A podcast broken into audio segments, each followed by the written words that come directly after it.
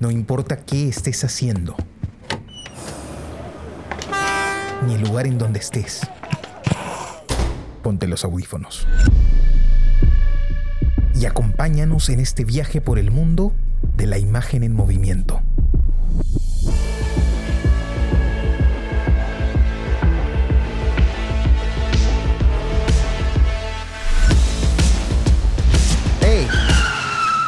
¿Qué cine pasa?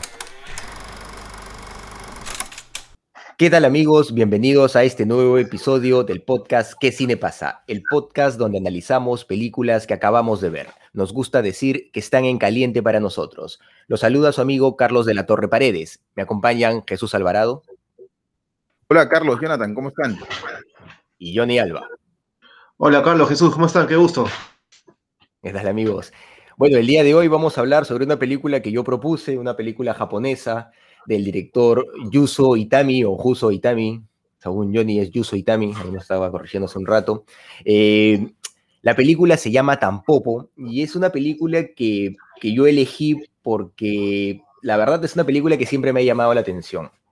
Eh, yo recuerdo haber visto esta película eh, hace, pues, no sé, tal vez, ¿cuántos años tengo? Tengo 33, me 34, debo haberlo visto cuando tenía 11 años, 12 años a lo mucho.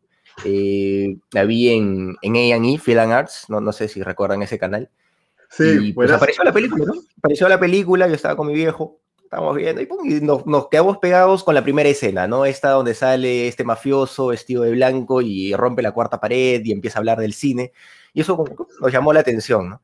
Y empezamos a ver la película y la verdad es que, pues, nos quedamos pegados, ¿no? Nos quedamos pegados, terminamos de ver la película, nos llamó mucho la atención, conversamos sobre ella, eh, pero no sabíamos el nombre de la película, ¿no? No, no, no lo recordábamos. Eh, y luego, varios meses después, buscamos la película y no la encontrábamos. Años después, buscamos la película y no la encontrábamos, la recordábamos siempre, ¿no? Oye, ¿cómo se llama esa película? De comida, que no sé qué cosa, y nunca la encontrábamos, ¿no? Buscábamos así en Google películas sobre comida japonesa, y hay un montón sobre, de, de, películas sobre comida japonesa. Entonces, no, no llegábamos a ella, ¿no? Eh, sin embargo, hace unos 3, 4 años, eh, mi hermana, cansada pues, de escucharnos esas discusiones que teníamos cada cierto tiempo, se decidió a buscarla y, este, y la encontró, ¿no? Nos dijo, oye, ¿qué ¿cómo, es, ¿cómo es esa película? Le dimos la descripción, se puso a buscar, a buscar, a buscar, y dijo, ya carajo, acá está. ¿No? Oye, ¿cómo la encontraste? No, acá estaba siempre. Dijo, no, la hemos buscado igual, pero recién está, porque eso pasa también. No hay películas que uno busca cinco años atrás, pero no están y recién, después de un tiempo, recién, recién aparecen, ¿no? Y encontramos la película, encontramos el nombre, ¿no? la referencia, tampoco, y pues eh, fue una verdadera alegría, ¿no? La verdad es una película que, o sea, más allá de esta historia divertida de cómo fue esta búsqueda, porque siempre es un, proceso interesante, como le pasó también a Jesús, pues, con, con la fe en defendido, ¿no? Que, que la buscó por años, ¿no? Y de repente estaba, estaba por ahí. eh, además de esta historia tan interesante, tan bonita, algo que pasa con Tampopo y, que yo tengo con Tampopo es que es una película que a mí personalmente siento que que me dio una lección de narración, ¿no? Yo, yo no sabía que se podía narrar de esa forma. Yo, yo, yo hasta que no veo tampoco, no comprendo esa, eh, esa versatilidad que se puede tener como, como cineasta, ¿no? Y es lo que más me llama la atención, ¿no? Yo, yo tenía muy presente eh, estas, estos microrelatos, estas microhistorias que se van insertando en la película y que no tienen que ver directamente con, con la narración, pero que de alguna forma, pues, eh, concentran la, la, filosofía y la lógica que está planteando la película de forma permanente con una, con, una sátira muy fuerte, ¿no? Que es, es, permanentemente satírica la película. Y, o sea, yo, yo, tenía eso muy fuerte, ¿no? Lo recordaba con mucha fuerza. Recordaba esta escena, por ejemplo, del tipo que, que llega corriendo a su casa porque su esposa está muriendo. No sé si la recuerdan. ¿no? Y la mujer, este, lo último que hace, pues, es cocinar, ¿no? Y cuando los niños están comiendo y la mamá muere, ¿no? Y se ponen a llorar, ¿qué les dice? Es, es, es hermoso ese momento, ¿no? Es muy, muy, muy poderoso. Yo lo recordaba. Cada le dice, cállense, coman la última comida caliente que su mamá les ha preparado. Coman mientras esté caliente, coman, coman, ¿no? Porque era, no sé, era, era una forma, pues, de, interpretar ese momento que no había imaginado. Nunca me había imaginado ver una sátira que jugara de esa manera y que planteara una situación tan complicada eh, de una forma tan satírica y al mismo tiempo tan humana, ¿no? Porque hay una lógica en esta, en esta idea de comer la última comida caliente de la madre, ¿no? Es, es una cosa bien, bien poderosa, la verdad. Pero me, hizo explotar la mente, ¿no? Y, así, pues, la, la, película está llena de estos momentos que, que salen de la historia principal pero que nos van mostrando como que fotografías, ¿no? De, de, humanidad. Eh, yo recuerdo también este momento que también lo tenía marcado, ¿no? Es el de, el de los oficinistas, ¿no? El de, el de, el de estos, eh, no sé, empresarios que llegan a un restaurante, ¿no? Y todos son, pues, este, todos son muy iguales, todos son gente muy, muy vacía, muy vacua, y de repente, pues, llegan al chivolo, ¿no? Al, al, al que está ahí acompañándolos, al ayudante, y él los destruye, los destruye a todos con su conocimiento, ¿no? Y con su interés también. Es una escena que, que, a mí me gusta mucho porque si bien en un primer momento el personaje se muestra un poco confundido, como que no entiende qué está sucediendo, la verdad es que yo luego de volverla a ver, o sea, entiendes, ¿no? Que el personaje sabe todo eso, pero luego de volverla a ver me doy cuenta que la interpretación de este, la caracterización de este actor, hay mucha emoción, ¿no? El personaje está emocionado de lo que está encontrando cuando llega, cuando llega al restaurante, ¿no? Abre la carta y mira y se sorprende, ¿no? Pero no es una sorpresa por lo que está viendo, o sea, porque no entiende o porque le asusta, sino es una sorpresa por emoción, ¿no? Y, la película tiene esos juegos permanentes. Eh, de hecho, es una película, pues, eh, con una arquitrama básica, ¿no? Está todo el viaje del héroe, eh, está contada incluso desde la óptica, pues, de, del maestro, sería. Pero a mí me, me parece una película eh, que trasciende todo eso por sus planteamientos estéticos, por esta lógica disruptiva de, salir de la narración cada cierto tiempo y plantearnos historias eh, diferentes, pero además es una película muy potente, o sea, eh, si bien se basa en el viaje del héroe y todo esto, hay mucha fuerza eh, semiótica, como, como, comenta siempre, siempre Johnny, no se está fijando en la semiótica de las películas, tiene mucha semiótica la película, el final es eh, poderoso en eso, ¿no? Ese cierre de la mujer amamantando, pues, que no tendría más justificación que una justificación semiótica, ¿no? Que una lógica de lo que está planteando el director respecto a, a cómo entiende eh, su planteamiento estético en la película y cómo entiende la relación de los seres humanos con la comida más allá de eso, la relación de los personajes es, bellísima también, ¿no? Claro, tenemos esta, esta suerte de, grupo que se va juntando como una película, casi, casi una película clásica japonesa, ¿no? De samuráis, pero enfocado en el tema de la comida, ¿no? Llega el maestro, junto a un grupo de especialistas que van a ayudar a salvar la situación, lo salvan y después se van, ¿no? Son gente desinteresada, está, está esa lógica siempre, ¿no? Pero hay algo bien interesante de este personaje de Goro que, que se refleja al final y que tiene mucho, mucho peso en, en el guion, ¿no? Y es este, este, este, diálogo que ellos tienen en el restaurante, en donde Goro le cuenta lo que pasó con su familia, ¿no? Cuando ella le pregunta, oye, ¿qué pasó? Que no sé qué cosa, él le cuenta que él es un hombre que es capaz de hacer que las familias, pues, sean honorables, ¿no? Que lleguen a un, a un buen nivel, pero que él no sabe quedarse ahí, ¿no? Que él, él no sabe mantener eso, ¿no? Y, y creo que eso es lo que pasa en la película, ¿no? Creo que, que lo que sucede con Goro básicamente es, es él siendo quien, quien siempre es, ¿no? Él está haciendo de esa familia una familia honorable, le está dando las bases que necesita, pero él sabe que no se puede quedar, ¿no? Me da esa impresión. Y, y el final de, de, de, Pilsken, ¿no? Corriendo atrás de él y sin entender qué está sucediendo, eh, es, es bien interesante, ¿no? Porque este Pilsken, si bien en un momento se muestra como un imbécil, eh, luego te das cuenta que es una persona que si bien es idiota, eh, quiere mucho a Tampopo, ¿no? Y, y su interés es, por ella. Incluso cuando pelea le preguntan, oye, ¿estás enamorado de ella? ¿no? Porque él, él, también lo está. Pero está dispuesto a ceder frente a, frente a Goro. Eh, es, es, interesante esta, esta, construcción porque Tampopo sí asume que él, que él puede ser su, su, pareja, ¿no? Que él puede ser su, el nuevo hombre en esa casa y, se nota, me parece, en esta escena donde, donde lava los calzoncillos, ¿no? Donde ella lo piensa incluso, ¿no? Es, es algo muy potente eh, en, la, en, las relaciones, ¿no? Esto de lavar la ropa interior. Y creo que esa escena es, bien interesante, ¿no? Porque ella lo piensa y, se decide, ¿no? Eh, y uno espera que él se quede al final, ¿no? Eh, uno espera que él se quede al final. Quedamos con la esperanza de que vuelva, pero no sabemos si así va a ser, ¿no? No sabemos realmente si, así va a ser. Yo tengo la idea de que no lo va a hacer, ¿no? Yo tengo la idea de que él ya cerró un ciclo y, y se va, ¿no? Eh, bueno, amigos, en gran parte esas fueron las razones por, la, por, las que elegí la película. Es una película que siempre me ha llamado la atención, como les digo, y sí creo que nos da una lección de cine. A mí por lo menos me la dio, ¿no? Yo entendí que no, no, todo, era, no todo tenía por qué ser lineal, ¿no? Sino que había chance de ser disruptivo y en esa disrupción contar cosas súper interesantes y memorables, ¿no? Bueno, a ver, voy yo entonces. Este, eh, pues igual que tú, Carlos, yo tengo eh, me, llevo una grata sensación de esta película, ¿no? Em, ha sido eh, interesante poder acercarse a esta película, no solo por lo que la película significa, lo que voy a ir en un rato,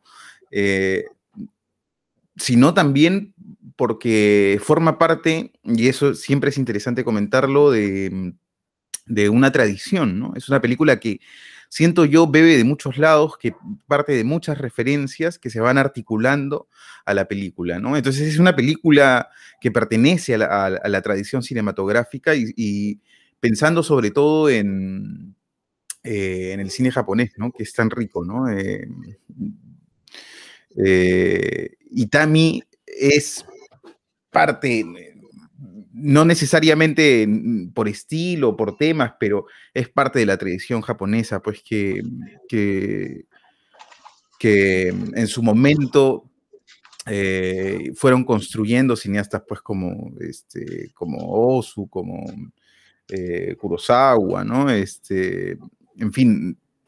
Eh, entonces, eso ya le da un valor particular a la película, ¿no? Yo me acerco a la película a partir de eh, la forma en la que ha sido construida eh, eh, la verosimilitud en la película. ¿no? La semana pasada hablábamos un poco de, lo verosímil, leí una cita de Shakespeare, no, no recuerdo ahora específicamente bien qué es lo que decía aquella cita, pero puedo rescatar, digamos que la esencia de lo que intentaba transmitir en ese momento, ¿no? Y es que la verosimilitud tiene que ver no con, la verosimilitud no se construye con respecto a la realidad, ¿no? que muchas veces la realidad ni siquiera es verosímil, en la realidad ocurren, la realidad entre comillas, ocurren cosas que, eh, que no, no, tienen mucho sentido, ¿no? La verosimilitud en el cine tiene que ver con la construcción del universo que hagan el, eh, el guionista, el director, los autores de la película, ¿no? Y en cómo las acciones, los hechos, los personajes vayan respondiendo a este universo y a esta construcción. Em, entonces, eh, ya, ya lo comentabas, Carlos, que la película empieza con esta eh, escena de este personaje, ¿no? Entrando a una sala de cine, con una puesta de escena clarísima, además, ¿no? Eh, donde yo tengo la sensación que lo que el, director, más allá de lo que, de, de, mostrarnos a este personaje prepotente, ¿no? Y estas cosas, el director lo que nos quiere decir es, esto es cine, voy a jugar al cine, ¿no? Este, em, y, parte con un recurso que es poderosísimo, ¿no? En, el cine, que es este, ya lo comentabas, de, romper la cuarta pared, ¿no? Es el, que la película hable por sí misma, más allá de los personajes, ¿no? La película no quiere ser invisible eh, desde el inicio, sino la película quiere aparecer como... Eh, bueno, el autor quiere que la película aparezca como un ente vivo, ¿no? Eh, eh, y, emplea este recurso del, cine que es tan brutal, que es el de ver a un personaje hablando a la cámara eh, y, o sea, hablándole al espectador directamente y, y, que usualmente se emplea pues en momentos clave de la narración, hay que tener, es un recurso que hay que tener mucho cuidado para emplear para emplear, ¿no? Pero este director Itami lo que quiere, siento yo, es mostrarnos sus cartas de saque, ¿no? Em, emplea este recurso y el siguiente, ¿no? En la siguiente secuencia es otro también muy interesante, ¿no? Porque está Goro con su compañero en el camión leyendo el libro, eh, el compañero de Goro está leyendo el libro y nosotros vemos lo que él lee, ¿no? En vez de escuchar las cosas que, Em, que el compañero está leyendo, nosotros lo vemos. Vemos esta. Y además nos deja ver Itami los hilos al inicio, ¿no? De, de lo que va a venir, de lo que va a venir después. Nos deja leer su código, entender su tono. Eh, por eso es que siento que estas dos secuencias son fundamentales, como en cualquier otra película, ¿no? Porque las primeras secuencias son las que te plantean las reglas de juego, las que te ayudan a imaginar este universo que el director va a construir, que el director, que los autores, que el guionista también van a construir frente a nosotros. No sé si en este caso eh, también escribió este, Itami esta película, creo que no, creo que no, me parece que no, pero bueno, ahí, ahí lo chequeamos y lo verificamos en un rato. Em, eh, pero eh, digamos, eso es lo fundamental y eso es lo que permite que la película se vaya a donde quiera, ¿no? O sea, casi en determinado momento yo he sentido que la película de verdad tiene como esta vida, este, esta vida propia, ¿no? Porque eh, se deja llevar se va dejando llevar por, eh, mm, por donde más o menos las circunstancias vayan llevando al personaje, ¿no? Tiene como un eh, instinto eh, de, de, casa medio documental, siento yo, en ese sentido, ¿no? Porque más allá de que claramente el, el director, eh, perdón, el guionista, mientras escribía, esta peli eh, mientras escribía esta película, iba imaginando todo, permite que lo que vemos, que aquello a lo que nos vamos, nos vamos acercando, vaya guiando, eh, vaya guiando la película. Y eso es lo que termina generando como esta suerte de digresiones que van construyendo este collage de historias, ¿no?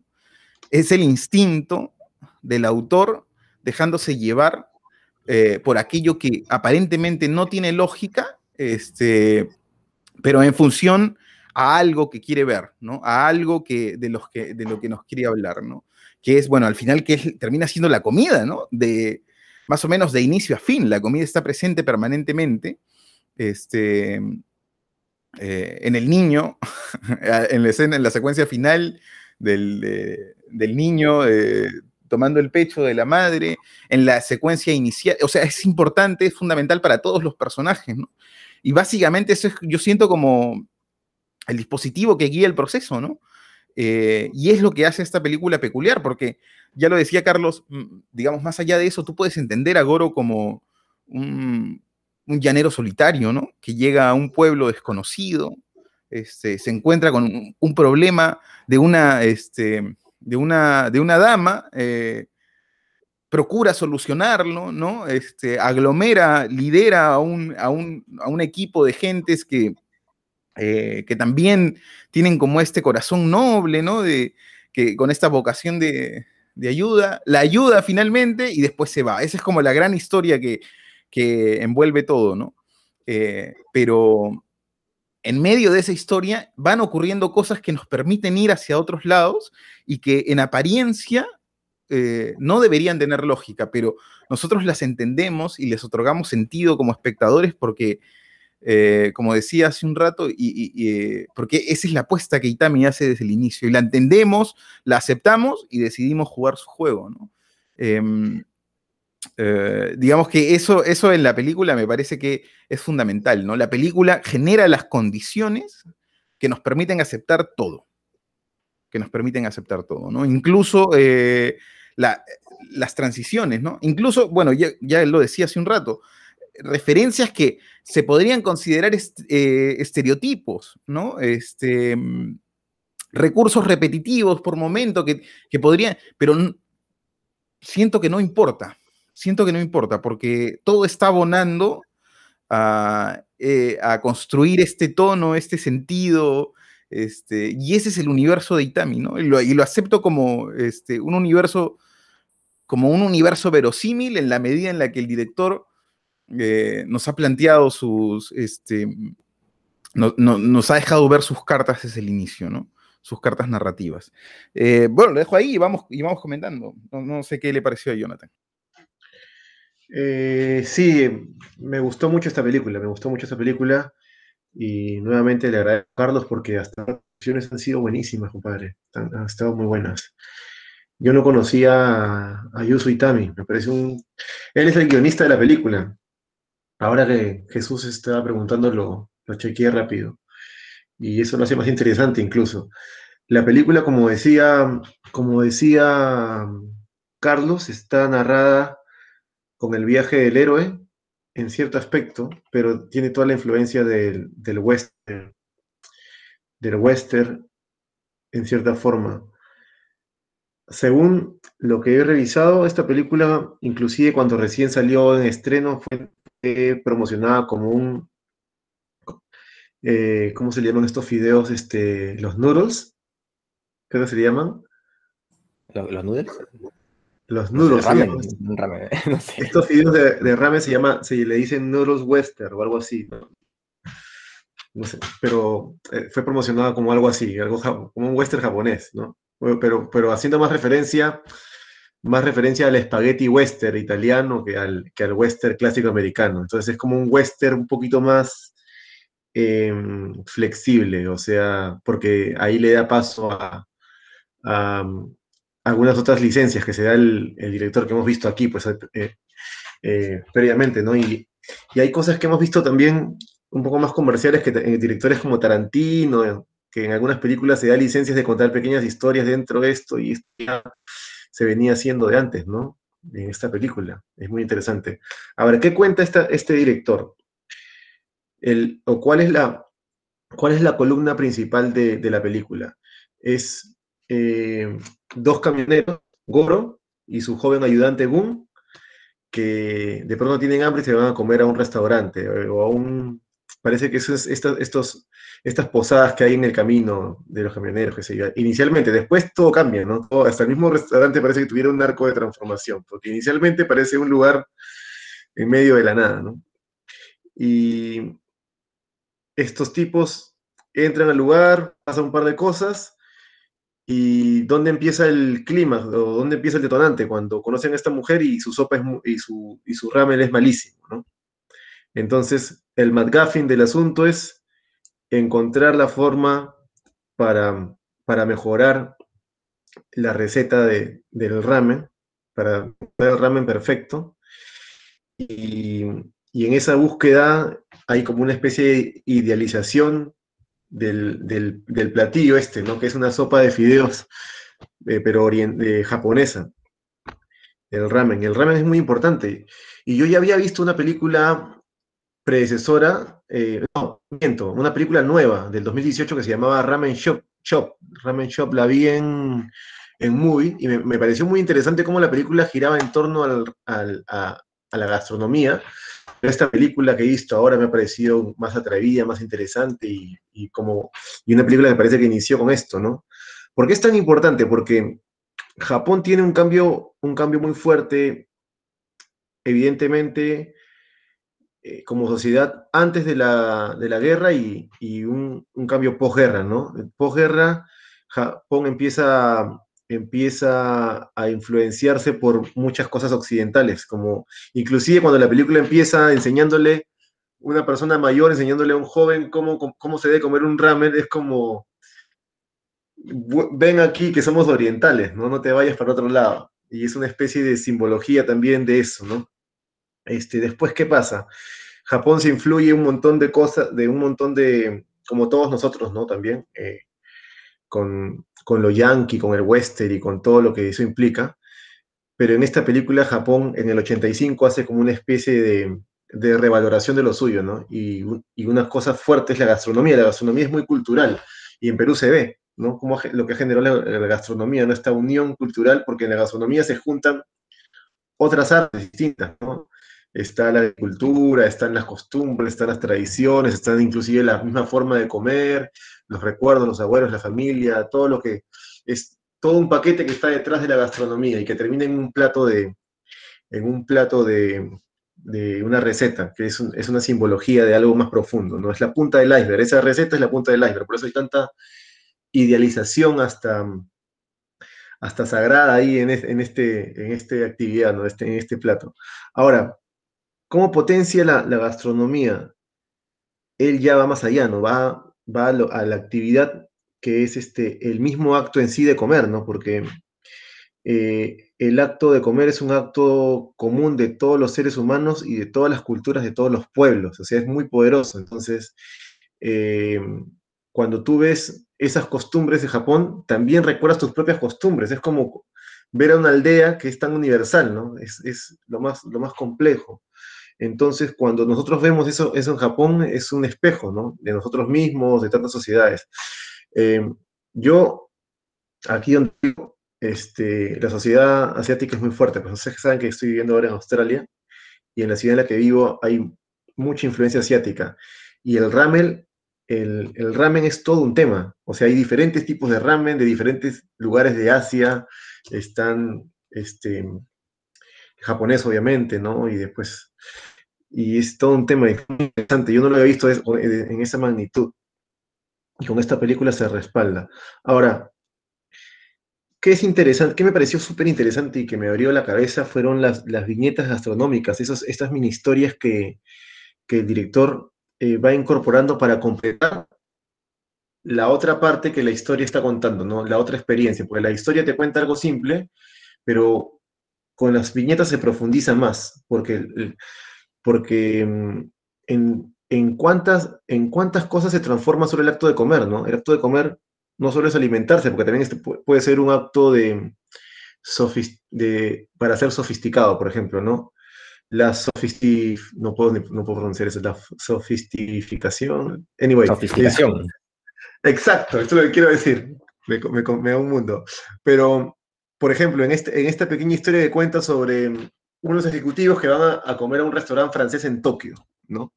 Ellos van a comer a un restaurante francés en Tokio y pero los ejecutivos no dejan de ser japoneses, entonces cuando llegan ahí no, no entienden nada del menú y piden todos piden lo mismo. ¿Qué es lo que nos, lo, nos puede pasar a cualquiera cuando vamos a un restaurante que no sabemos y, y lo más conocido ya había pedido lo mismo que tú, y todos piden lo mismo. Y el ayudante, que parece que está más familiarizado con lo occidental, que es lo que, lo que pasaba mucho en Japón, ¿no? Que los, los, los jóvenes empezaban a olvidarse un poco, eh, miraban más al, al, otro lado, ¿no? Lo francés, lo americano, qué sé yo. Es como una especie de, de un mensajillo ahí. Y el joven es el que sabe más de, de vino francés, de la el que entiende mejor el menú, que va a los detalles, y es interesante eso, y, y, y, muy gracioso. Después, este, este personaje, que es una especie de, de yakuza, tú sabes que la mafia japonesa de los yakuza, ¿no? Los yakuza se suelen vestir de negro, y en este, en este película este yakuza está vestido de blanco, ¿no? No sé si es un bailarín de música disco, pero está vestido de blanco y está con su novia, y entonces este Yakuza nos lleva a la parte erótica de la comida, porque la comida parece que se infiltra en, todo, en, todos los, en todas las facetas de la vida humana, ¿no? En todas las facetas, ¿no? Y, una, una, parte muy interesante es, el erotismo. Y, y, me parece que lo hacen con una elegancia y, y con una con una belleza soberbia, o sea, me, me gustó mucho este, estas escenas donde Recuerdo también una escena en la playa donde parece que una, una, una, chica muy jovencita que es la que atrapa a estos animales, este, ¿cómo se llaman? No sé, eh, almejas puede ser. Podría ser, sí, algo así. Concha marina. Bueno, que es muy interesante. Entonces, hay mucho que decir, ¿no? Rompe la, la, rompe la cuarta pared y arranca en la película, empieza rompiendo la cuarta pared y como dice Jesús, ya te está invitando a que aquí vamos a ver cine y, y vamos a, eh, o sea, te está al menos eh, advirtiendo que hay un autor detrás de la película. Y eso, eso ya te, te entusiasma bastante al inicio de la película, ¿no? Esas son las cosas que, que más o menos puedo ir mencionando hasta el momento, ¿no? A mí me parece bastante interesante, pues, eh, el planteamiento estético, ¿no? De, de, del director y, y cómo cómo puede relacionar una película que termina siendo satírica, cómica, con un planteamiento estético tan poderoso eh, que, juega también con esta idea de que, él, de que él está jugando, ¿no? Claro, él nos está mostrando humanidad, nos está mostrando esta relación inherente entre el ser humano y la comida, pero al mismo tiempo él, él siempre está jugando, ¿no? Y, y creo que se nota se nota muy, muy fuerte con, con, estos traveling que hace de repente para, para enfocarse en las nuevas historias, ¿no? Porque no es que salte esas historias de repente, sino que está acompañando a los personajes y de repente pasa algo que llama la atención de la cámara, de alguna manera, y se, pum, se queda mirando, se queda mirando y sigue, y sigue eso, ¿no? Y tú no sabes por qué lo está siguiendo, pero yo, yo claro, eh, tiene una lógica eh, como tú comentas, ¿no? De completar la, la idea o de planteamiento que tiene la película en el fondo, más La, allá la de, experiencia. de- Ah, digo. la experiencia, ¿no? La experiencia respecto a esta idea de la comida. Pero yo, yo siempre sentí que, que el director lo que estaba haciendo ahí era simplemente jugar, ¿no? Diciendo, eh, ¿qué libertad tengo yo para, para poder salir de acá y encontrar historias, claro, vinculadas al tema? Pero sin Eh, dejar de contar. ¿no? Pero sin dejar de contar, ¿no? Y por eso es que me parecía fascinante con agarra, uh, hace el traveling y de repente ¡pum! ya está en otra historia, ¿no? Y, y no, no lo has sentido, ¿no? De repente, ¡pum! y tú sabes que es otra historia, pero te lo, te, lo ha mentido, te lo ha metido de esa forma. Y me- me parece curioso justamente por eso, porque él agarra y mira, ¿no? Mira y empieza a seguir, empieza a seguir. Entonces hay, hay una suerte en estas eh, microhistorias, pues, de, no sé, de, de- de- querer siempre mm, mostrar algo co- co- con, mucha sátira, pero en base a esta idea de que él está como que explorando, ¿no? Como que él está, eh, no sé, como, como que siguiendo una circunstancia que lo va a llevar a algo.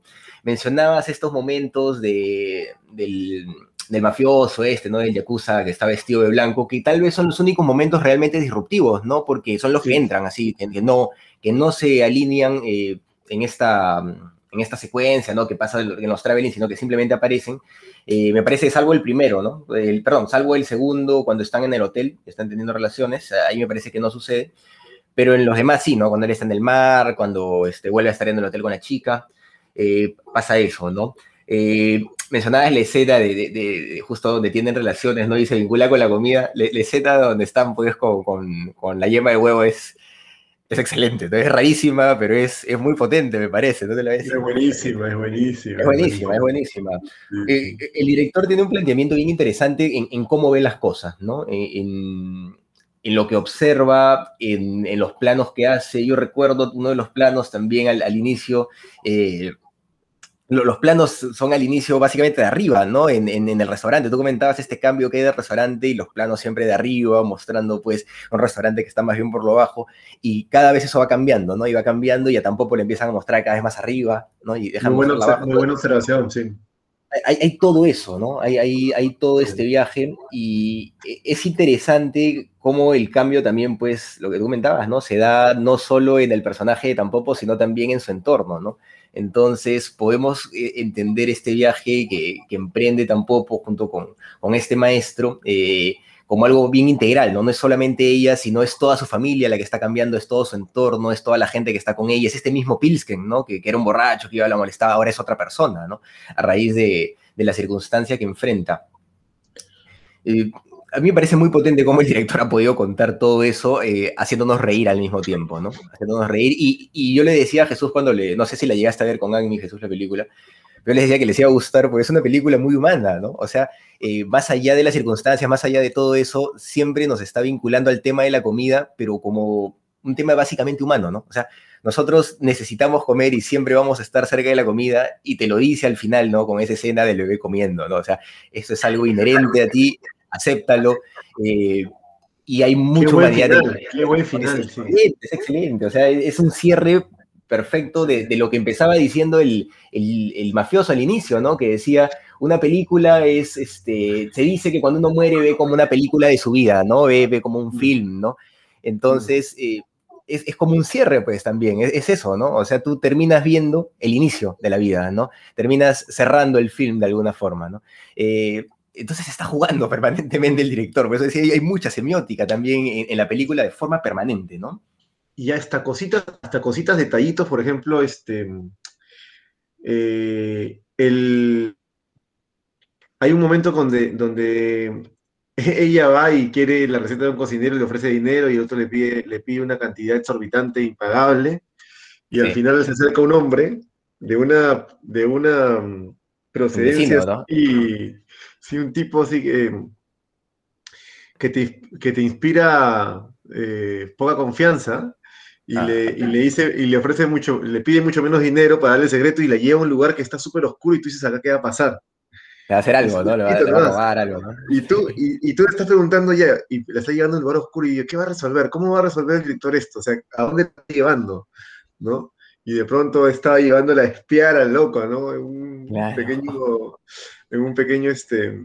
Después cuando le quitan la muela al, al personaje, este, el vaquero, este, y Mm. que, Y, y me parece súper hilarante la reacción de los médicos, que es algo que no te esperarías, pues, los médicos que se rían porque tu boca huele mal si son dentistas, ¿no?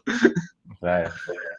Hay que le dicen todavía, casi vomitamos, le dicen. No, no, no no mucho, dicen. Pero ese, ese- el final de microhistoria me parece curioso, ¿no?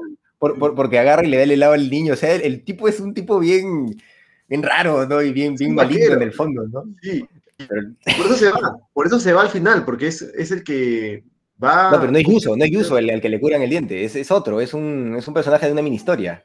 Es un X, creo, ¿no?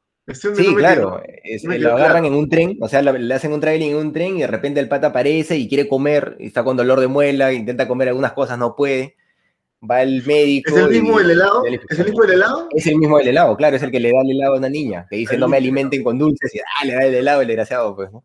O sea, al- algo ahí te está mostrando, ¿no? De, de, de, no sé, está diciéndote que ese personaje de alguna forma no es, no, sé, no y es tan le positivo. y, y le ponen ese cartel a ese niño de no y que- de todas las culturas, ¿no? Que los niños no deben comer dulces. Claro, no, no coman dulces, que no le den dulce y el desgraciado le da dulce, ¿no? Y este.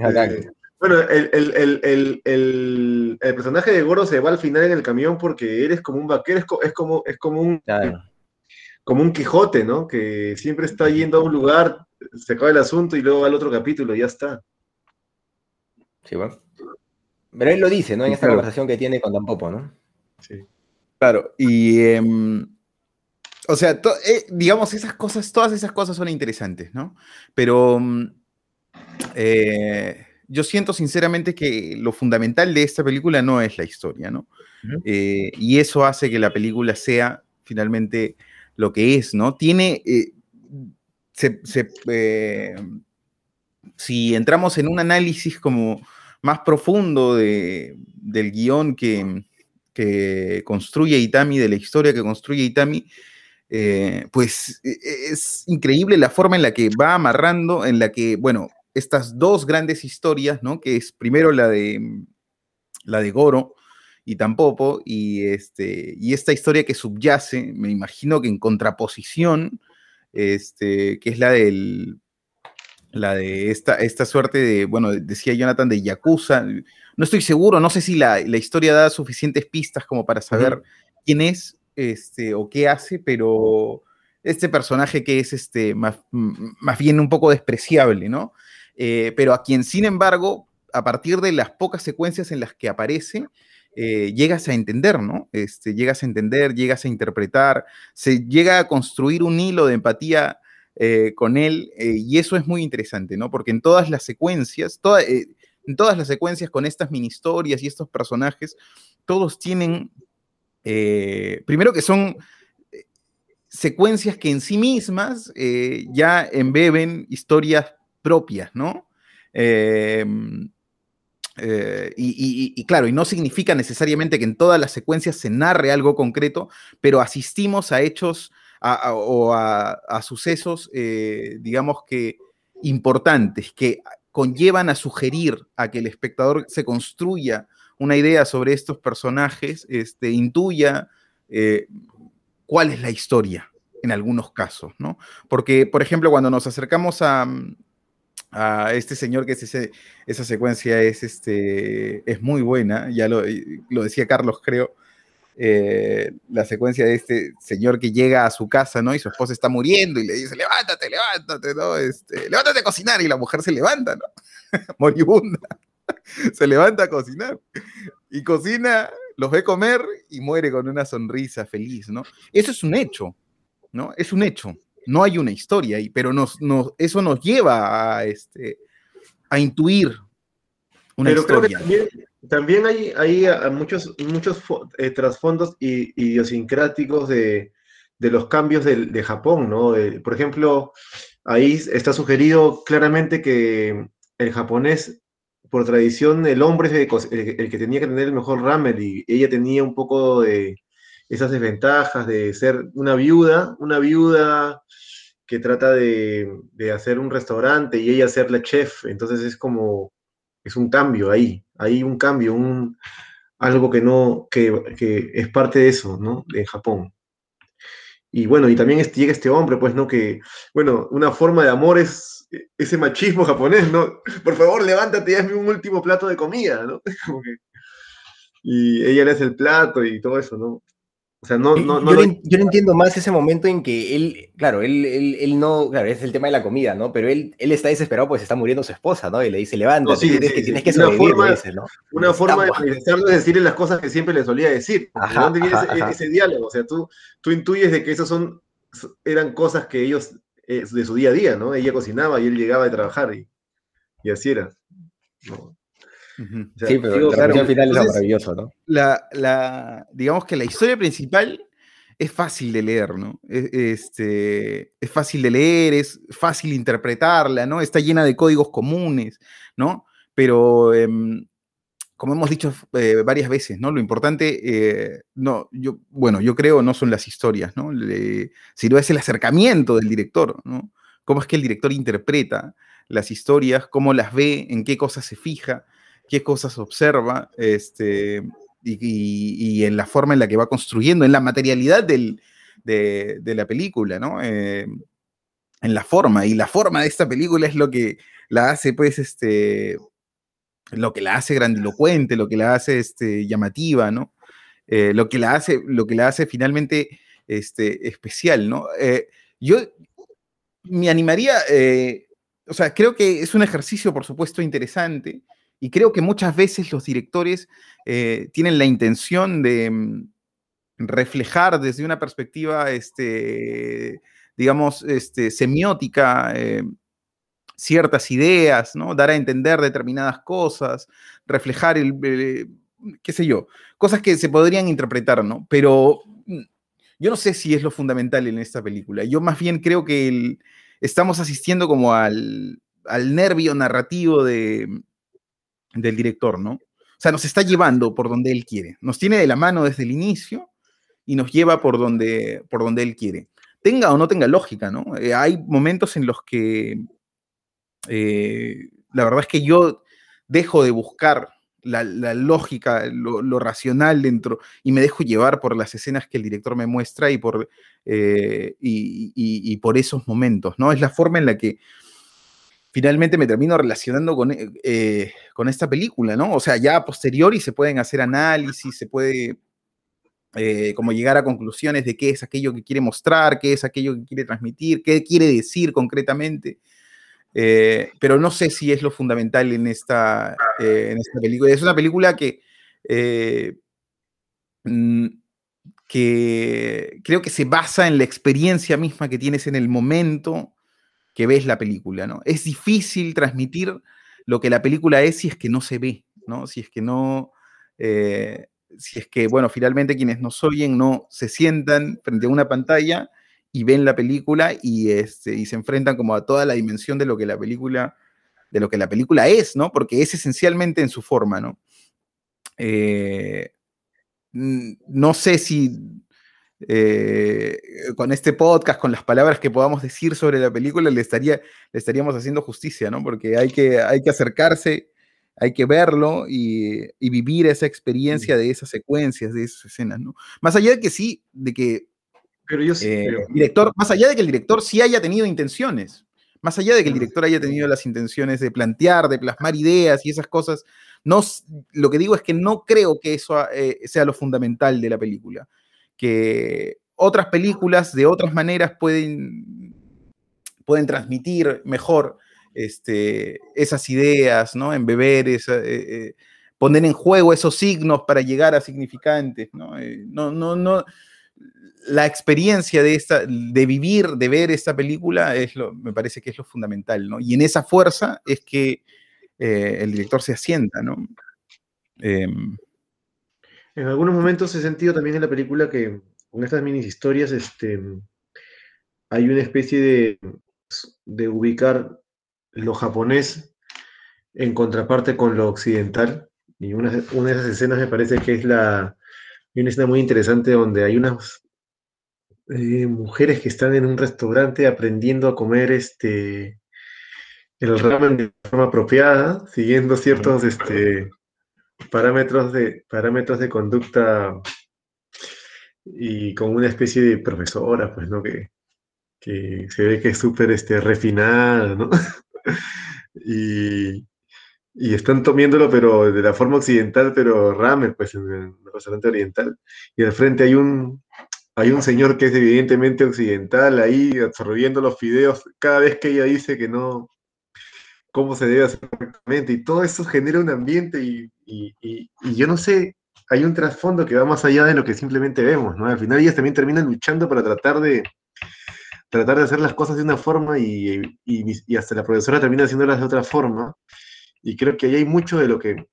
Yo recuerdo una película que vi este, hace un tiempo de... Justo Jesús mencionó el nombre del director, este, Yasuhiro Ozu se llama, ¿verdad? Es un director japonés, que es eh, un director bastante eh, respetado, ¿no? Inclusive creo que en algún lugar leí o vimos, creo que en la escuela de cine, que es considerado como uno de los que ha hecho las mejores películas, de, la mejor película de historia del cine que es este, Historias de Tokio.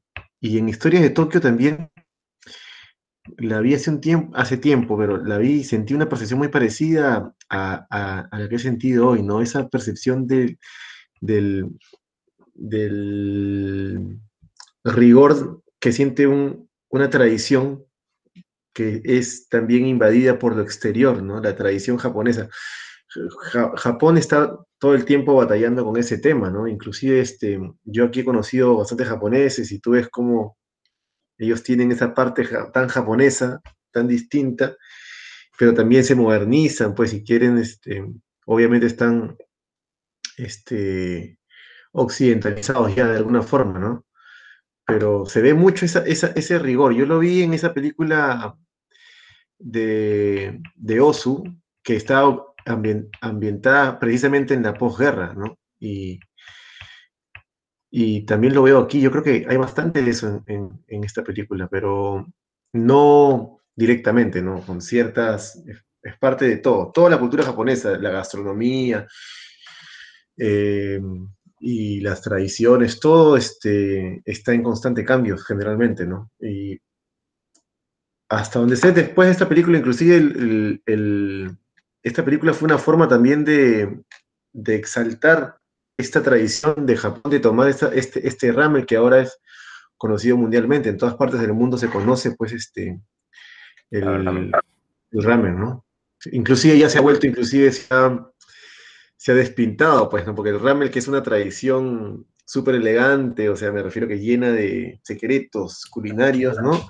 Ahora en, en supermercado a veces venden el ramen y obviamente no es el ramen que, que el verdadero, ¿no? Pero, cualquier hijo de es el fideo, pues. Claro. Este, el fideo es el noodle, los noodles, los noodles. Ah, los noodles. No, no, no, no es ramen, ramen el fideo, que es el fideo. El ramen, el ramen me parece que es ya la sopa, ¿no? Pues el ramen es una, una sopa que hacen con huevo, con huesos de chancho o de pollo y hierve, y, hay, y cada, cada, pueblito en Japón tiene sus diferentes formas de hacerlo, con esos, y le dan ese misterio, ¿no? El secreto de, la abuela de acá y de allá. El otra película, el otra película que vi también, sobre, que se llamaba, espérate, está en Netflix, que dura 90 minutos, Ramen Shop. Trata sobre un chico que, que, que, viaja solamente a buscar a su abuela para que le dé el secreto de una, de una sopa, ¿no? Quiere ser, es un chef. Que quiere hacerlo a la antigua, no como en la escuela. Y, y es todo un misterio y hay bastante este, de ese para explorar el ramen. Sí, bueno, bueno los temas de, de, comida, ¿no? Las películas de comida en, en, Japón no son tan extrañas, ¿no? Como les digo, yo cuando buscaba esta película, pues, este, me topé, ¿no? Con, con, con varias otras que no eran tampoco, ¿no? Y yo decía, no, esta no es, esta no es, esta no es, ¿no? Eh, y me demoré por eso varios años en encontrarla y, y, poder reconocer bien cuál era, ¿no? Solo con, con las referencias que se daban. Eh, volviendo a la, película propiamente, Jesús mencionaba, ¿no? Que eh, esta es una película que, que claro, no, no, no tiene su fuerza en, en su historia, no tiene su fuerza en, las cosas que te está contando, sino que tiene su fuerza en las sensaciones que te, que te proyectan, ¿no? Y, y, que, y en lo que te hace sentir, ¿no? Lo que te lo que te hace sentir y te, y te hace pensar. Eh, es interesante porque es una película que si bien eh, toca un tema, pues, que podría ser considerado un poco complejo, de verdad que lo hace de tal manera, amigos, que, que cualquiera se queda enganchado. ¿va? O sea, eh, no, solo pasa, no solo pasa con nosotros, ¿no? Yo la vi, como les digo, cuando tenía entre 10 y 12 años. eh, sin embargo, ustedes saben, ya les he comentado, pues que yo enseño escritura creativa y, y que yo soy un poco abusivo con, con mis estudiantes, porque les hago ver cosas, pues, ¿no? Que normalmente les hablo de que Marvel no es, pues, ¿no? Les digo, Marvel no es, muchachos, o sea, eso. No pasa nada, hay cosas más interesantes, ¿no? Y les puse los primeros 27 minutos de la película, de Tampopo, que es hasta el momento de donde están las señoras estas, pues, ¿no? Comiendo y el, el occidental está fastidiando. Eh, porque luego viene la escena que tiene un poco de contenido sexual, erótico, entonces ya no me puedo mandar. Pero se lo mostré a estudiantes pues de, de entre quinto y sexto de primaria, ¿no? Para ver básicamente cómo funcionan estas transiciones, cómo se puede salir de, de la trama principal y contar otras cosas sin desencajar, sin desentonar y... eh, y, y se puede pues hacer un, un cine diferente, ¿no? O sea, les mostré desde el inicio, ¿no? Desde rompiendo la cuarta pared, todo, todo, todo. Y cuando yo lo aparo, lo primero que me preguntan es, profesor, ¿cómo se llama la película? Digo, bueno, muchachos, no les he parado, pues se pone un poco más complicada más adelante, no están en edad, ¿no?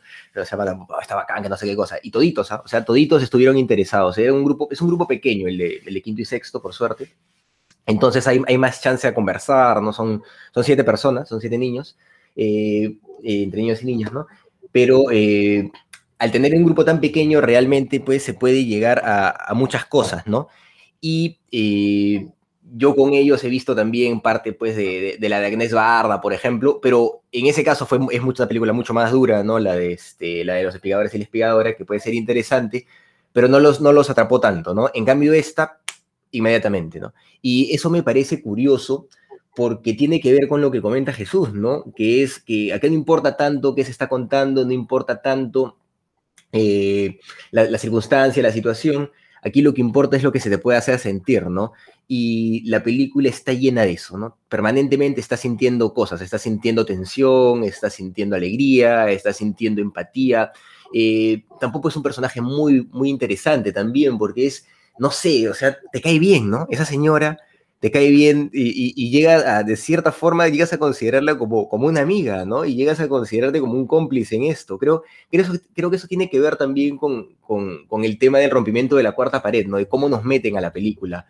Pero el, el personaje de Tampopo está muy bien caracterizado, ¿no? Creo que, que el director ahí hizo un trabajo muy interesante en, en plantear a este personaje, a esta mujer, de una forma no sexualizada para nada, eh, pero que te refleja una ternura, unas ganas de, no sé, de, de, es, es, alguien a quien quisieras apoyar, ¿no? Quisieras estar ahí con ese equipo, quisieras estar con Goro y con esos muchachos haciendo, haciendo ese trabajo, ¿no?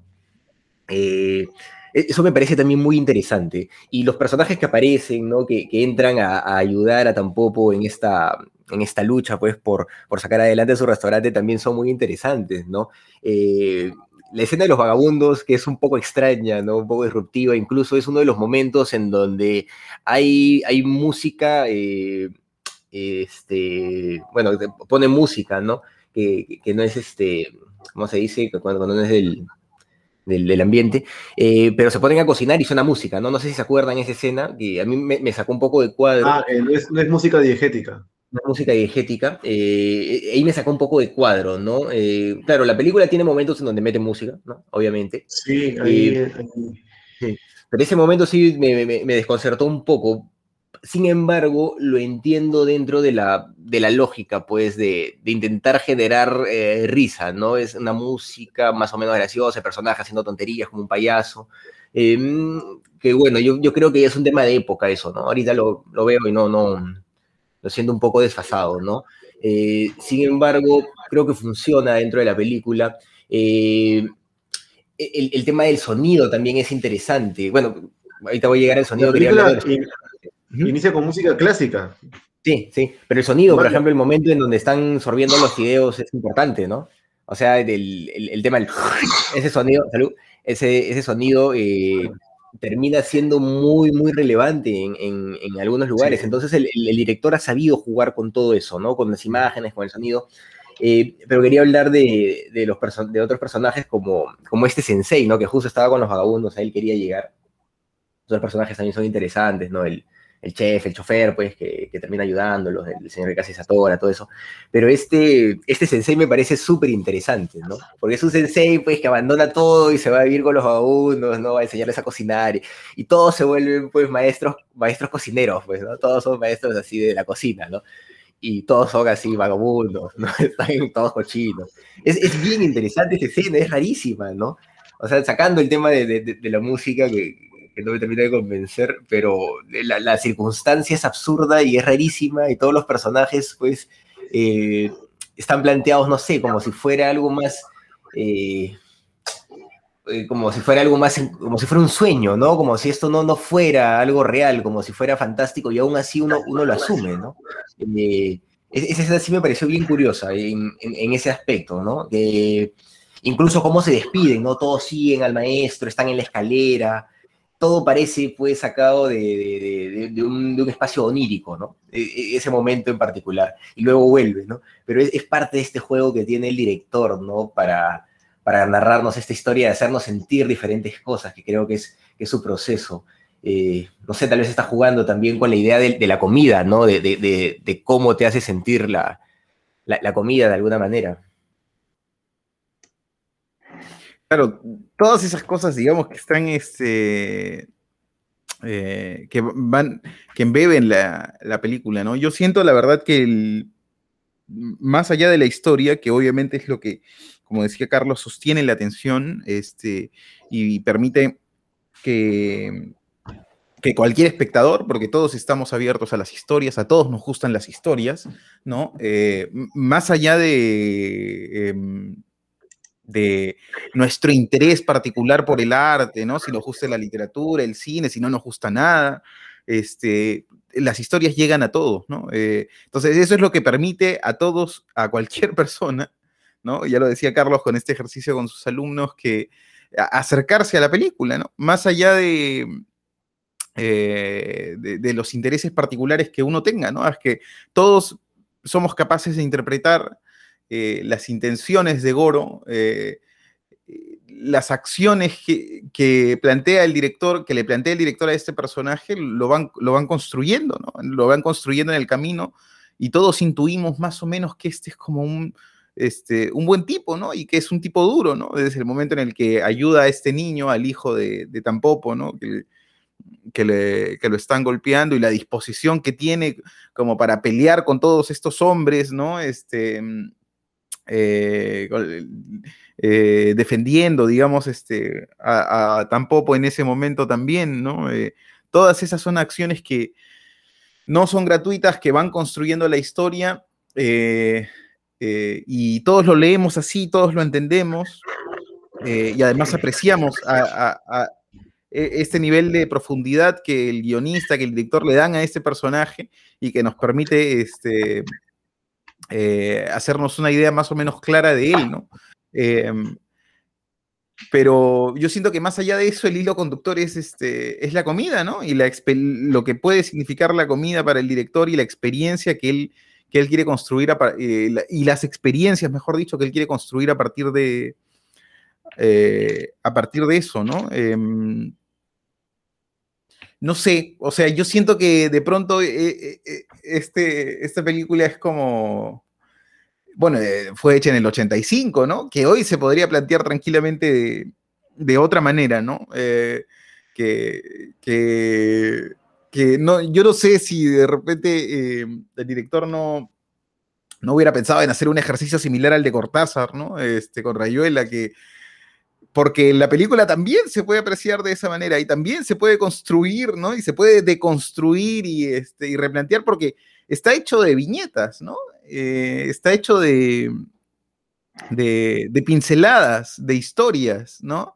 Obviamente todas articuladas a partir de la historia de, eh, o articulando un relato a partir de la historia de Tampopo, ¿no? Que es la gran historia y nosotros queremos que le vaya bien, ¿no? Este, y que llegue, y intuimos que, que le va a ir bien, ¿no? Porque eso es el, ese es el código que el, que el director va construyendo, ¿no? No, no, no sería aceptable que le vaya que le vaya mal a Tampopo, pero es que eso no es lo fundamental en la película, ¿no? Por eso es que además nos, nos tira ese epílogo al final, eh, porque la película no podía terminar pues en la historia de Tampopo, ¿no? Eh, tendría que terminar en, en otra cosa, ¿no? Eh, en algo que reafirme y que potencie la propuesta este, de, del director, ¿no? Y, la interpretación ahí que le dio Carlos me parece este, que es muy elocuente, ¿no? Y que es además una interpretación absolutamente válida, que es esta de, eh, claro, el, final es como en una, peli es como en una película, ¿no? Eh, y, este, y termina con,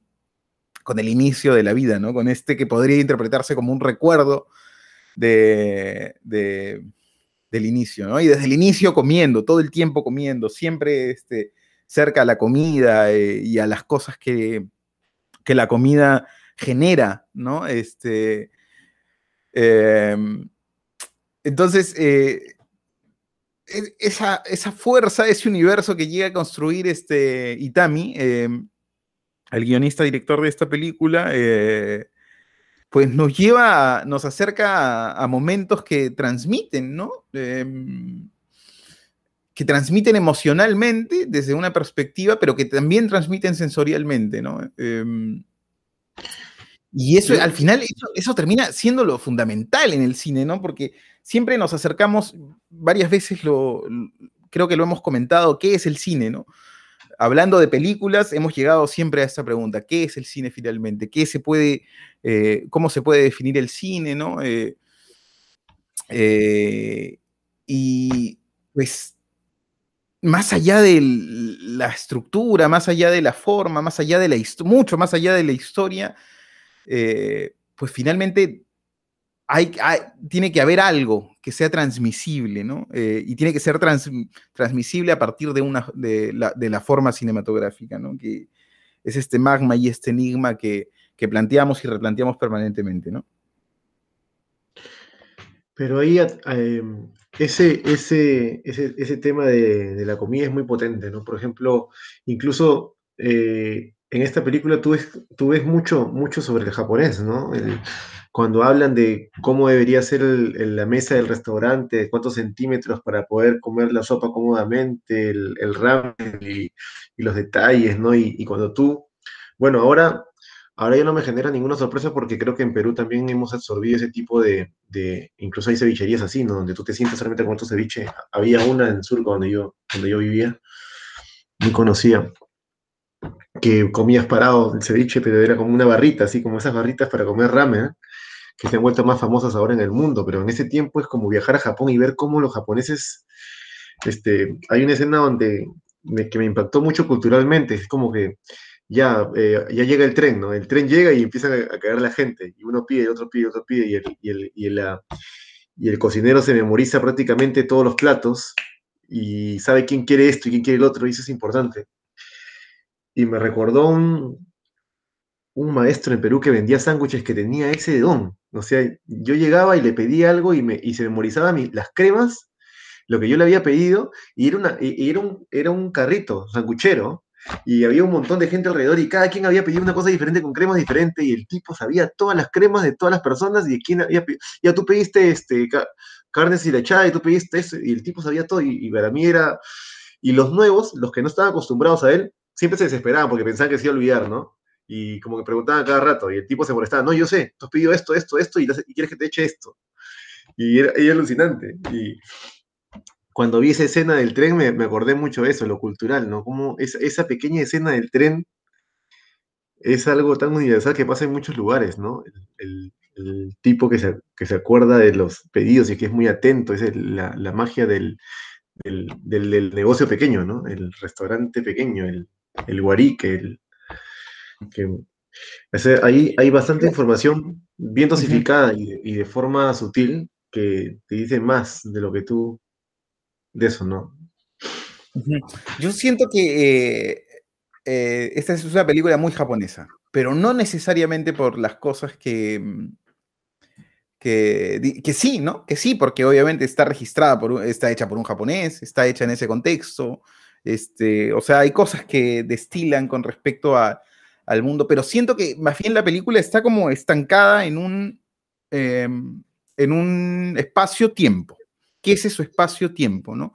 Eh, que toma esas situaciones, esos insights, como les gusta decir ahora a los publicistas, y los hace un hipérbole, ¿no? Este, y a partir de ahí construye la comedia, construye la sátira, ¿no?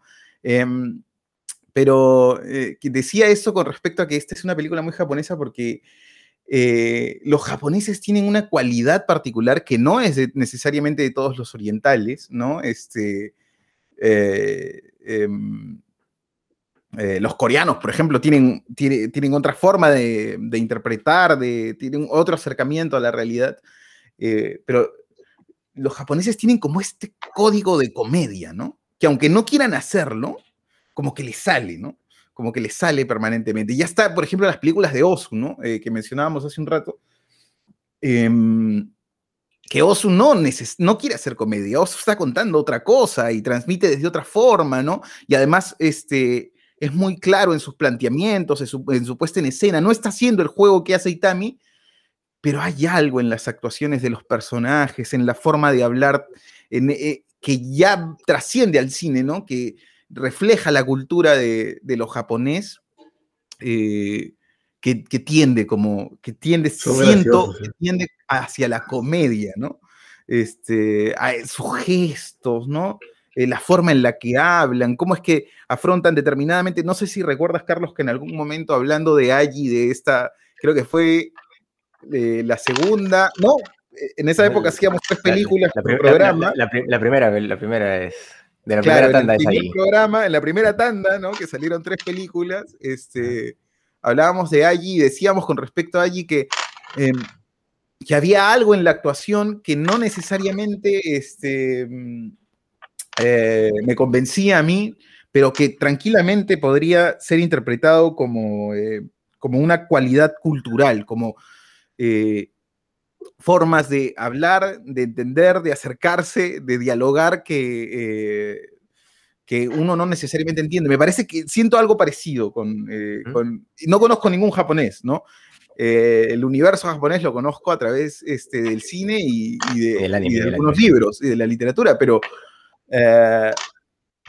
Pero, pero, la literatura no permite este acercamiento porque leemos siempre traducciones al español, ¿no? Entonces, este, eh, que, no son los libros originales, son las historias originales, pero no los libros originales. Pero aquí e, es, distinto, ¿no? Por más que están los subtítulos, eh, nos acercamos a esa forma de hablar, esa forma de interpretar, de moverse, que tiene como esta cuota eh, de comedia que, este, que yo podría decir ya casi que es un rasgo de los japoneses. No solo, no solo Osu, este, Kurosawa, Rashomon, por ejemplo, en Rashomon eh, bueno, Rashomon se plantea, entiendo, como una comedia, ¿no? Pero. Eh, pero bueno, no puede ser casualidad eso, ¿no? O sea que eh, las, los cuatro, cinco autores japoneses a los que he visto más o menos, incluidos entre ellos un documentalista, claro, que esto lo refleja claramente, ¿no? Porque ya no hay una ficción, una construcción necesariamente, sino es una persona, además es un documentalista de cine observacional que va y se acerca eh, en un puerto a determinados personajes y se acerca así con absoluta libertad, sin investigación previa, y, este, y están esos mismos gestos, esas mismas formas de hablar en esa gente, ¿no? Eh, que desde esa perspectiva, desde aquí, quizá ellos no tienen la intención, eh, pero desde aquí nosotros entendemos como algo medio cómico, ¿no? Gracioso.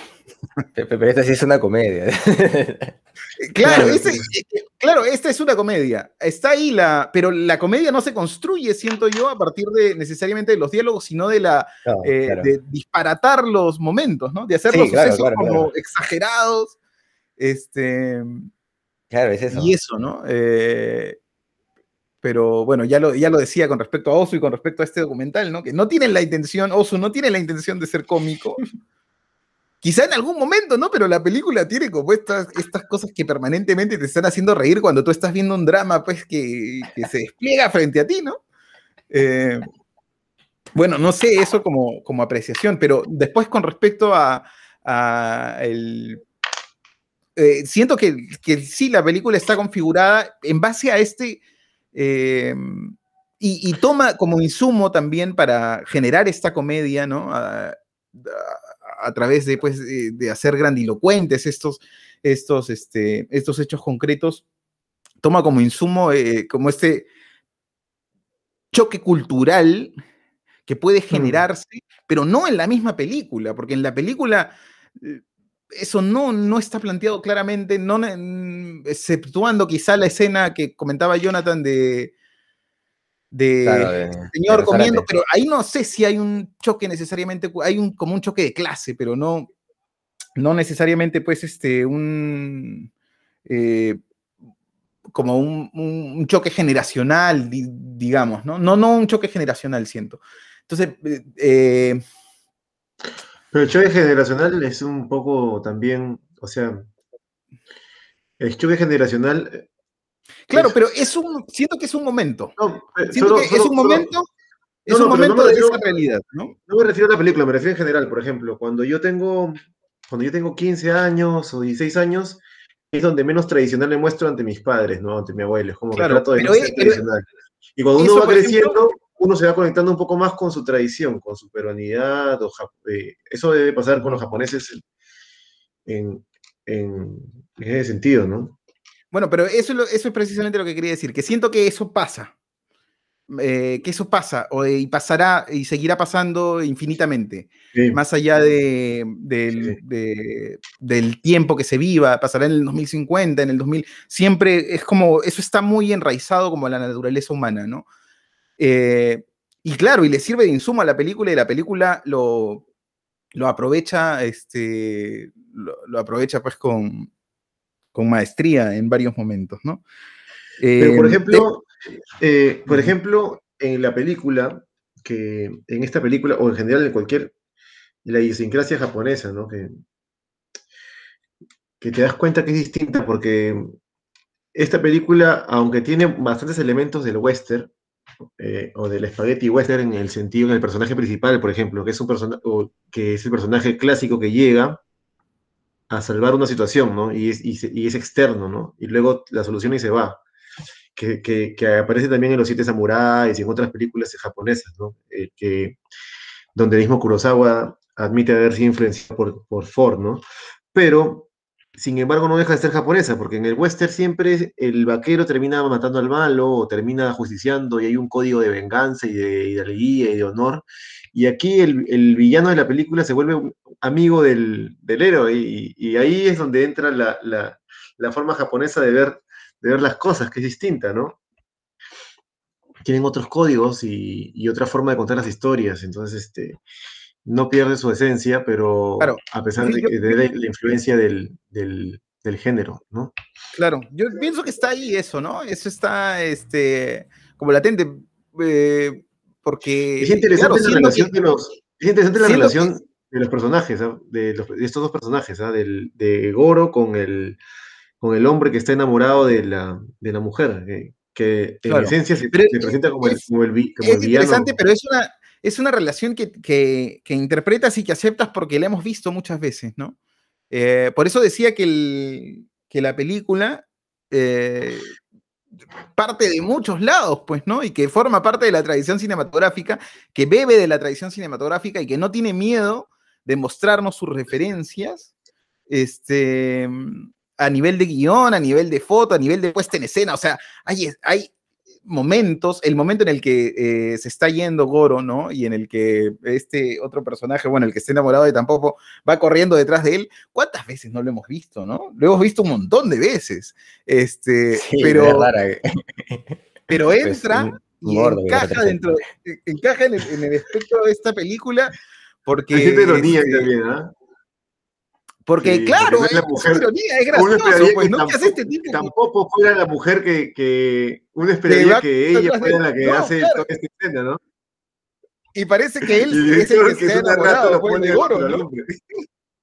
no. Claro, fue con esa idea, güey. con esa idea, claro. Juega con esa idea. Y, o ellos peleando, por ejemplo, ¿no? Y retándose a duelo, ¿no? Este, no, la vez pasada Genial. estaba esa, él, esa toma amigos, ¿no? lo hacen sombras, ¿no? Con sombras, esa pelea está muy, muy bien narrada. Y, y lo, claro, y lo hacen sombras. ¿Y cuántas veces no hemos visto peleas en sombras, ¿no? Este, o sea, el cine hollywoodense está lleno de referencias de pelea, no solamente el hollywoodense. Pero no, este, no son, sombras, también. son este contra. Son contraluz. Claro, la luz está al fondo y ahí Sí, se sí. le ve como se ve su silueta. Pero el, el hecho es que lo hemos visto un montón de veces. Se ha visto un montón de veces eso. Pero, eh, pero entra en, el peli- en la película, encaja por, eh, porque el director abre la puerta a que, a que esas cosas este, encajen. ¿no? Porque lo plantea desde un inicio, ¿no? Lo plantea desde un inicio, porque usa un recurso, además, ya lo decíamos, este, ultra utilizado hoy en día, ¿no? Con el que es este de romper la cuarta. Ya todo el mundo quiere romper la cuarta pared, todo el mundo quiere que sus personajes miren a cámara, ¿no? Para generar impacto y eso. Eh, Mm. la película es del 85, pero se recibe perfectamente ahora también.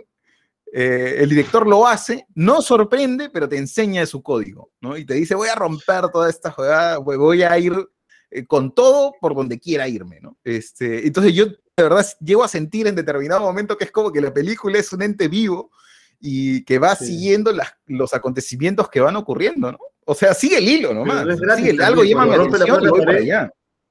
Pero hay, algo en la película también de, de- de la óptica del director respecto a lo que es el cine, ¿no? Y, y creo que se plantea desde ese primer momento. O sea, cuando el personaje empieza a hablar de, de, claro, de- del cine, de lo que es el cine. Él, no- él no habla primero de comida, él habla de lo que es el cine, ¿no? O no, habla de comida, ¿no? Tú también estás comiendo, dice, ¿no? No, lo que, No, di- no, lo- pero lo que habla dice de, es cómo se debe ver el el cine. cine. ¿Cómo se debe ¿Cómo ver el se- cine? lo- Sí.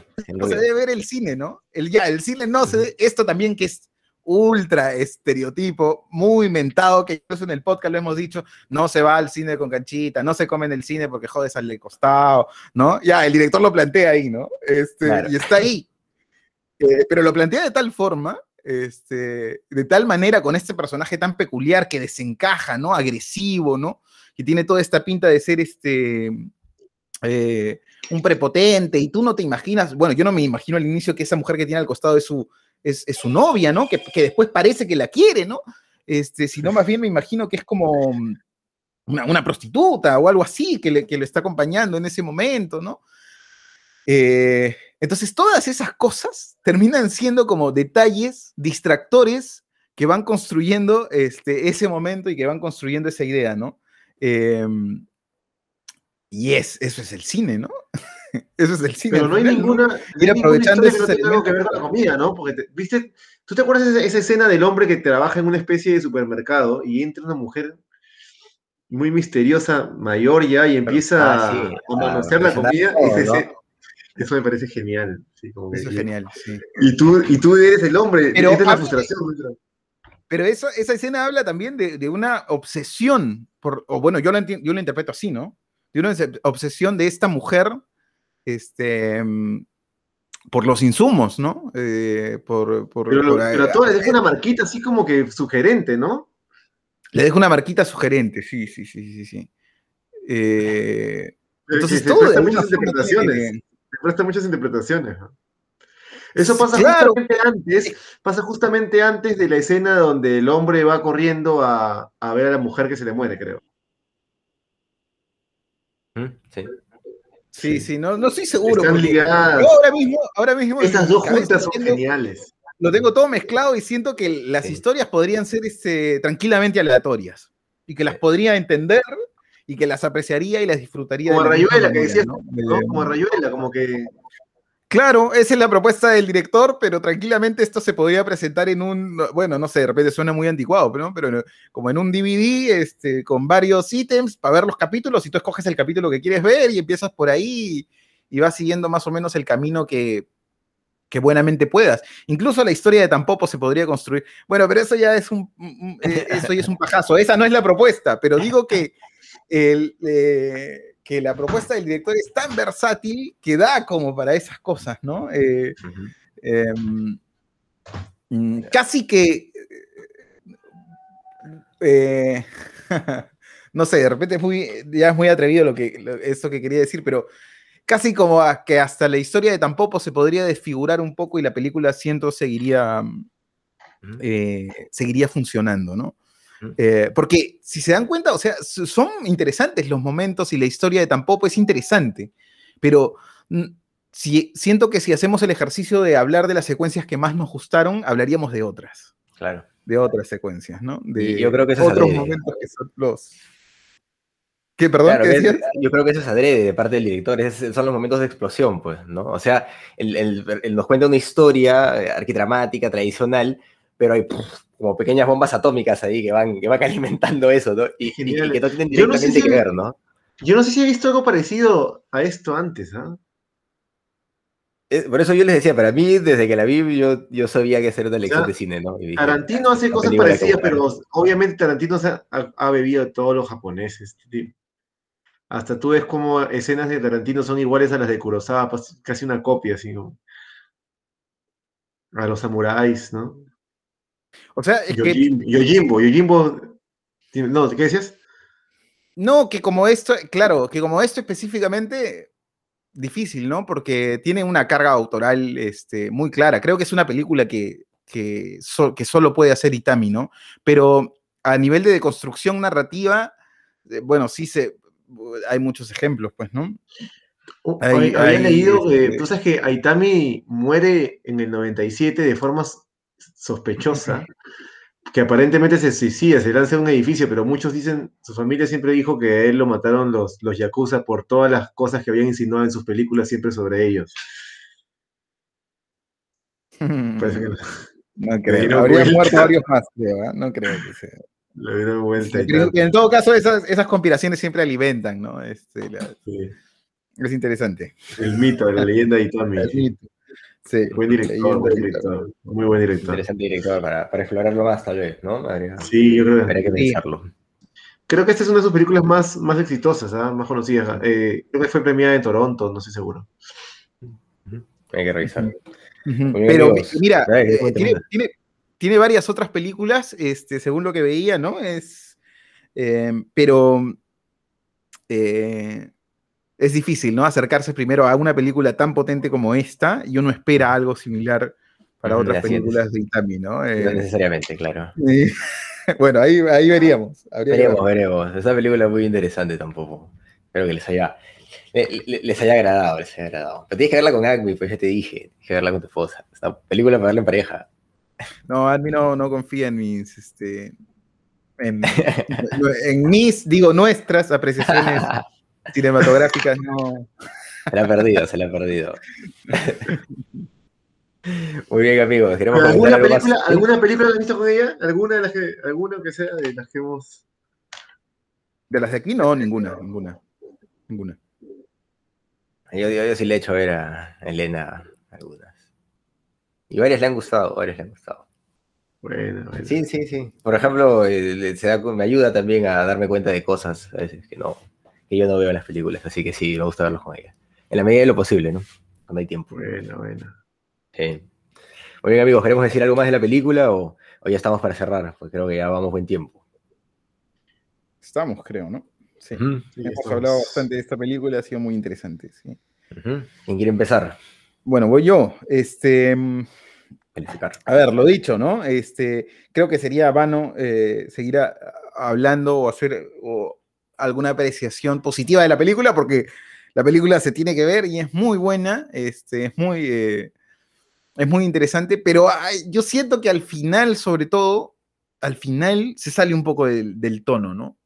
Que se, que se pone como un poco más melosa la película, no sé, y siempre tiene como ese perfil, ¿no? Está jugando entre lo romántico y, lo, y la comedia, pero al final me parece que afloja un poco, no sé si la película eh, debía ser un poquito más corta, eh, quizá, ¿no? Pero es muy buena, es muy recomendable, es una propuesta diferente a, la que, a, la- a las que usualmente uno se encuentra. Y es de agradecer que Carlos la haya propuesto la, semana pasada, porque por supuesto alimenta, eh, va alimentando esa hambre de eh, propuestas distintas que tenemos, ¿no? Siendo una película del 85, eh, como ya decíamos, es difícil en- pensar en una referencia específica o en alguna película similar que se haya visto últimamente, ¿no? Eh, es difícil pensar en eso. Yo le voy a poner en esta ocasión 8 a esta, película, sobre todo, y pensaba que era eh, para, para un 9 a lo largo de toda la película, pero al final siento que, no sé, que, ah, termina aflojando un poco, ¿no? Bueno, acá. Este, sí, a mí también esa, esa película me ha parecido interesantísima. Es como te demuestra que para contar historias tienes mucho, tienes que creo que lo que me transmite es libertad, ¿no? Libertad, y yo creo que otros, otros directores han vivido influenciados por eso también. Esta libertad de contar en el cine que, que, a veces nosotros tenemos la influencia de la literatura, pero el cine tiene otras herramientas que pueden ir más allá. Por ejemplo, esta escena, esta escena de Yakuza, cuando están eh, con los huevos, algo que debería parecerte, hasta podría parecerte desagradable, te transmite otra cosa te transmite hasta, te parece más este, eh, sensual, tú puedes, eh, más tangible, algo que, que no se te ocurriría nunca. Entonces, eso eso, eso me hace sentir que no solamente hay una, hay una maestría en la, en la historia, sino también en la forma de, en la forma, como dice Jesús, ¿no? En, sus, en su expresión cinematográfica, ¿no? ¿Cómo hace para que sus ideas se vuelvan imágenes, porque hay un, siempre hay un camino eh, que seguir entre lo que tú piensas o lo que tú imaginas y lo que tú filmas, eh, y a veces el resultado no es el mismo, y aquí pareciera que el resultado es este, muy onírico, muy exacto, muy lo que, lo que él quiere decir, y, yo también le voy a poner un 8 a esta, película. Muy bien. Eh, bueno, es una película a la que yo le tengo mucho cariño, ¿no? Eh, de hecho, siempre eso implica una, una, perspectiva subjetiva. Yo conozco, como les dije, esta película cuando, cuando era muy pequeño. Eh, y reencontrarla e, es interesante y verla ya por, por tercera vez, eh, me, bueno, a lo largo de, todos estos años, ha, sido muy, muy, bonito, ¿no? Realmente, y me he dado cuenta de, más cosas de la película le comentaba a Jesús cuando le decía, a verla con tu, con tu esposa, ¿no? Es este, que es una película, claro, que, que, puede llegar a todos porque es una película que toca temas, y, tú lo decías, ¿no? Temas universales, ¿no? Yo lo entiendo como temas humanos en el fondo. O sea, eh, hay un gran rasgo de, humanidad en, cada uno de estos planteamientos, en cada una de estas mini historias que son como pequeñas bombas atómicas, en, este personaje de, de Tampoco, claro, eh, tiene razón Jesús, ¿no? Eh, al final la película, pues, este, refuerza la idea, pues, del drama o, del drama este, romántico, ¿no? Eh, con, con, tintes cómicos. de hecho, no, no es disruptivo respecto a su arquitrama, o sea, todo es muy, muy como se diría, eh, muy encapsulado de alguna forma en, algo más tradicional, ¿no? Y ese, y ese final también, pues, de alguna manera responde a eso, ¿no? En, hacer un happy ending así, no sé, que pueda ser visto por todos, ¿no? O sea, yo, creo que, ahí el director sigue jugando simplemente, ¿no? Yo, no, yo, yo lo entiendo como parte de, de este planteamiento estético que tiene de de demostrarte el, final de, su historia en base pues a, la construcción del viaje del héroe, ¿no? O sea, ahí simplemente lo que está haciendo es eh, construir estéticamente en base, al viaje del héroe y por eso es que refuerza con esta idea final de, eh, la comida, que a mí me parece un final muy potente, ¿no? Yo, y, como tú lo decías, eh, yo, no creo que el final sea pues cuando Oro se va, ¿no? Sino que el final es específicamente cuando el bebé se está alimentando, ¿no? Y, ese es el final de la película, ¿no? La película es más que eh, la historia de Tampopo. Eh, es una película pues que a mí me, ha dado lecciones de narrativas. Yo, creo que incluso en el, libro que, se, debe publicar en, un mes, ¿no? que debo publicar en un mes, eh, hay, mucha influencia, ¿no? Porque es una novela en donde hay también insertos, así cada 12 capítulos hay insertos de historia, ¿no? Que, que cuentan algo que no tienen directamente que ver con lo que está pasando, pero que ayudan a comprenderla, ayudan a comprender el mundo. Y, yo creo que, esas influencias pues vienen de películas como esta, ¿no? En particular de esta, ¿no? Pues es una película que, siempre ha estado en mi cabeza. Eh, y pues e, esa, relación fuerte que tengo con la película eh, me hace ponerle un, 9, ¿no? Eh, no le pongo 10 porque sé pues que tiene, tiene estas cosas, tiene estas características, no llega a ser no llegar a, romper todo, pero, pero creo que, que, sí se merece un, un, 9, ¿no? Considerando también que, es del 85 y bueno, y todo lo que ya dije. Habrá que sacar la cuenta. Muy bien, amigos, ¿a quién le toca proponer la película para la próxima semana? Creo que a Jesús. Sí, sí, sí, sí. Y siempre me enfrento este, en situaciones como esta al, al debate de qué película proponer, ¿no? Eh, tengo la intención siempre de, eh, de proponer algún documental, ¿no? De, los varios que, eh, que conozco y que son muy interesantes, pero por alguna razón me, termino inclinando por, por, algunas historias de ficción, ¿no? En esta ocasión, em, vamos a acercarnos un poco al cine tailandés, ¿no? Eh, vamos a ver una película que se llama Historia Mundana. No les adelanto, adelanto nada, es una historia, eh, voy a decir, bastante simple, ¿no? Este, entonces, a ver qué les parece. Historia Mundana de Anocha Switch Cha Kong Kong. o algo así. Ya ahí, la compartimos. la película está en. en, en, en la película está en movie. En movie, muy bien. Ah, buenísimo. Excelente. Oye, Jesús. Dime, dime, dime. Pregúntale.